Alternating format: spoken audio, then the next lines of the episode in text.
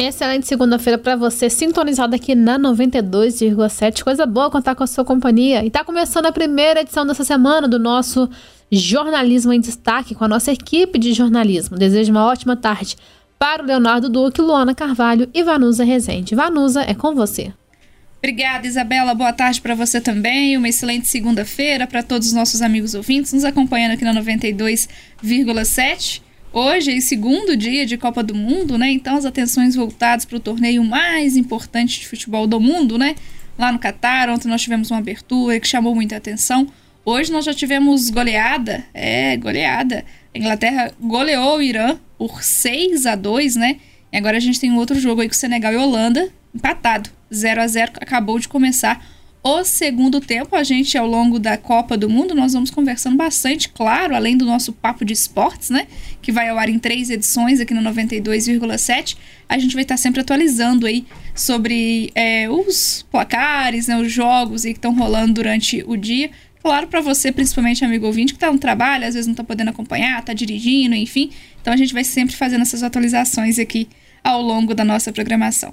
Jornalismo em Destaque, já estão aqui comigo Leonardo Duque, também a Luana, justamente para a gente conversar sobre os assuntos que estão sendo apurados na redação no início desta semana. Mas vamos falar então sobre Copa do Mundo, porque o preço do churrasco sobe mais de 50% desde os últimos jogos em 2018, é o que aponta o um levantamento. E com isso eu sei porque eu não fui chamada para nenhum churrasco ainda, viu, Leonardo? Tá fácil não. Tá zerado de convite, ô Vanusa. Zerado, viu? Zerado. Impressionante. Boa tarde, Vanusa, para todo mundo que nos acompanha. Olha só, a gente vai voltar a falar sobre o preço dos produtos que são mais consumidos durante os Jogos da Copa do Mundo, porque realmente estão mais altos e chamando atenção.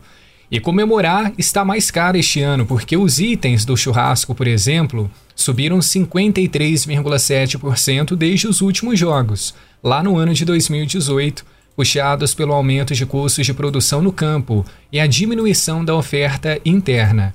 O levantamento foi feito pelo economista Fernando Agra, que é professor da UFJF. Ele utilizou os dados do Índice de Preços ao Consumidor Amplo, do IBGE, que mede a inflação oficial do país. Então, nós temos aqui alguns elementos que mais subiram. Frango, gente, 104,8%. O contrafilé, 80%. Alcatra, 69%. O arroz, 64%. Alho, 63%. Até a carne de porco ficou mais cara também, 56%. Ele disse o seguinte: esse aumento de preços foi puxado por uma redução da oferta interna nos últimos anos e um aumento nas exportações que foi estimulado pelo crescimento da economia internacional, como também do aumento da taxa de câmbio. Isso estimula o produtor a enviar para fora, então fica menos produtos aqui dentro. Também teve né, um aumento dos custos de produção, provocado pela escassez hídrica, que aumentou o custo, por exemplo, com a energia elétrica. Ele apresentou esses pontos e deixou esse levantamento para nós, para escolher melhor aquilo que vai ser utilizado durante os Jogos da Copa do Mundo. Mesmo dentro dessa tabelinha tá tudo complicado, porque o frango Vanusa, que era o mais em conta, subiu mais de 100%. E o pessoal tá na expectativa do Hexa chegar. Então tô deixando o churrasco, Leonardo, mais pro final, porque fazer churrasco todo jogo vai ser complicado, né? Mais difícil. Continuo zerada de convite, então, para participar de churrascos aí até o fim da Copa do Mundo, eu espero que, que mude o cenário pro meu lado, viu? Nesse ritmo, eu acho que vai ficar só pra finalíssima se a gente chegar lá, o que eu espero que aconteça. Então, pelo menos um churrascão tá garantido. É, então aquele churrasco que cada um contribui com alguma coisa, né? Apesar que até linguiça e churrasco, linguiça e frango pro churrasco tá ficando complicado. Tá difícil, meu povo, tá difícil, mas a gente dá um jeitinho, né? 12 e 9, vamos seguir agora para conversar com a Luana sobre o FMG, que busca voluntários para a primeira vacina 100% brasileira contra a Covid-19. A expectativa é grande e a gente sabe que, assim como aconteceu em outros momentos, o voluntariado é muito importante nesse momento, né, Luana? Boa tarde para você. É isso mesmo, Vanusa. Boa tarde a você e aos ouvintes. Essa vacina é a Spintec, a primeira vacina 100% brasileira contra a Covid, que foi desenvolvida por meio de uma proteína recombinante, semelhante à da vacina da hepatite. A testagem em humanos recebeu o aval da Anvisa, a Agência Nacional da Vigilância Sanitária, no início de outubro e já estão abertas inscrições. Os interessados devem realizar a inscrição no site do CT Vacinas, o Centro de Pesquisas em Biotecnologia da Universidade. Os selecionados serão submetidos a avaliações clínicas e laboratoriais. A primeira fase dos testes reunirá 72 voluntários entre 18 e 85 anos. As pessoas que realizarem a inscrição devem estar em bom estado de saúde, não ter tido Covid-19, ter recebido as duas doses iniciais da Coronavac e uma dose de reforço da Pfizer, há pelo menos nove meses. A previsão de lançamento da Spintec é para 2025. Tá certo, Luana. Então tem alguns critérios aí, né? Além, claro, da boa vontade, é preciso que o pessoal siga esses critérios estabelecidos. Duas horas e 11 minutos, eu volto a conversar com Leonardo Duque sobre a Secretaria de Educação aqui de São João del Rei, que abriu cadastramento para ingresso nas creches municipais em 2023. Sempre muito concorridos, né, o Leonardo? O pessoal precisa de ficar atento ao prazo das inscrições. Com certeza, ô Vanusa, tem uma alta demanda aqui para a cidade e neste ano nós temos cinco instituições abertas para receber os pequenos no ano de 2023. Mas tem que fazer o cadastramento para já adiantar essas informações, também para poder avaliar a demanda e necessidade de cada família aqui do nosso município. O prazo, então, Vanusa, começou hoje e vai até a sexta-feira. É uma semana só para organizar esses dados e entregar diretamente na sede das creches municipais. E o horário de atendimento é de 7 horas da manhã às 5 horas da tarde. Esse procedimento do cadastramento ele está aberto nas seguintes instituições.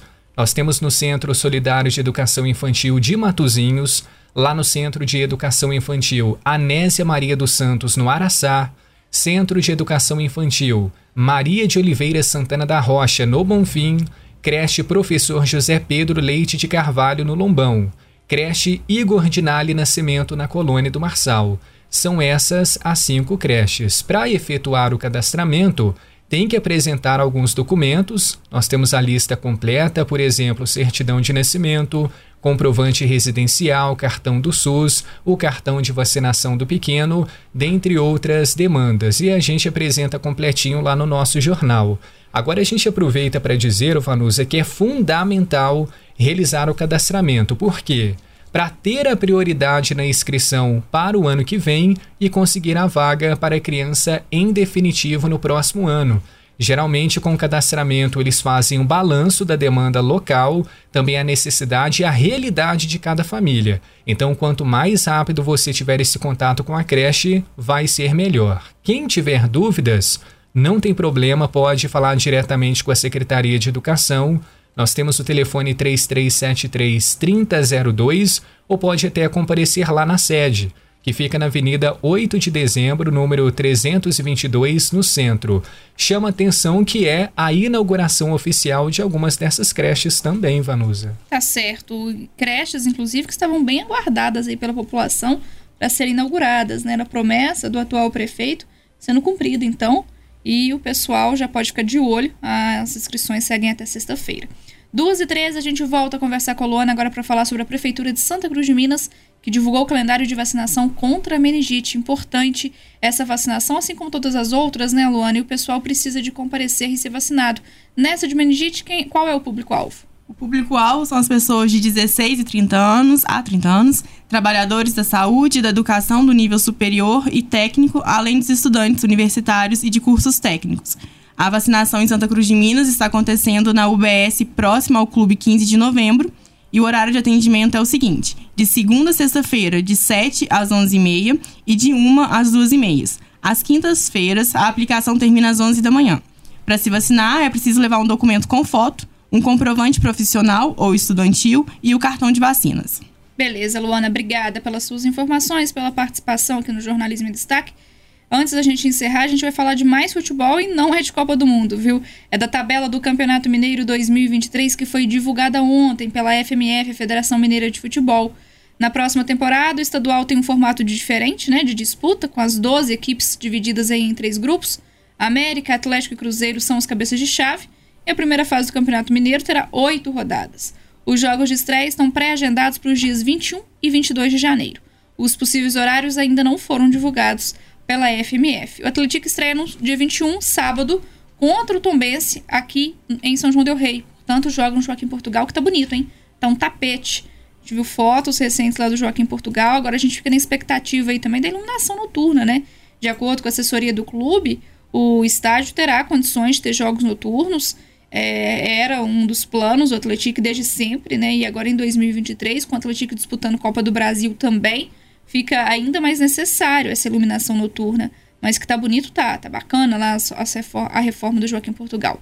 Bom, no dia 28, o Atlético já enfrenta em Pedreira, vai enfrentar o Cruzeiro e é no Mineirão, né? É o Cruzeiro que veio aqui da última vez, agora joga no Mineirão.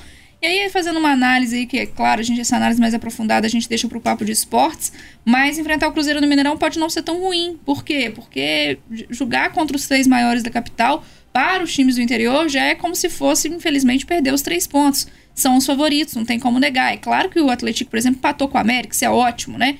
É, perdeu do, do Cruzeiro e do Atlético, mas jogou de igual para igual.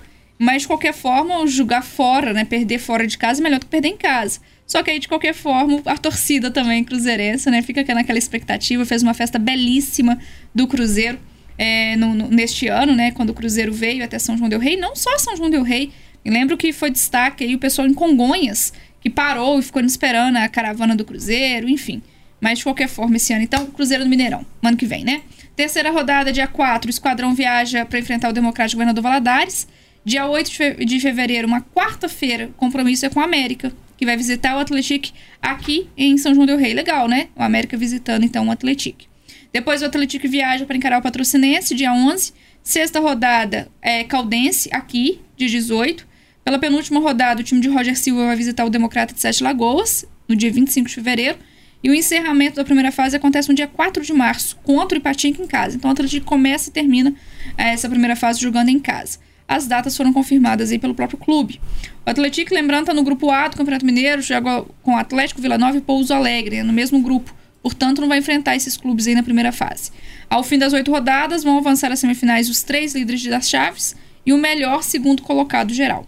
Um triangular com os piores times de cada grupo vai definir dois rebaixados. O Campeonato Mineiro, então, começa dia 21 de janeiro, terá a primeira fase ainda até 4 de março. As semifinais estão previstas para 11 e 18 de março e a final para 1 e 8 de abril, com jogos dessa vez de ida e volta, tá certo? Então, o Atlético recebendo o América em casa, jogando com o Cruzeiro no Mineirão pelo Estadual 2023, não enfrenta o Atlético na primeira fase do estadual.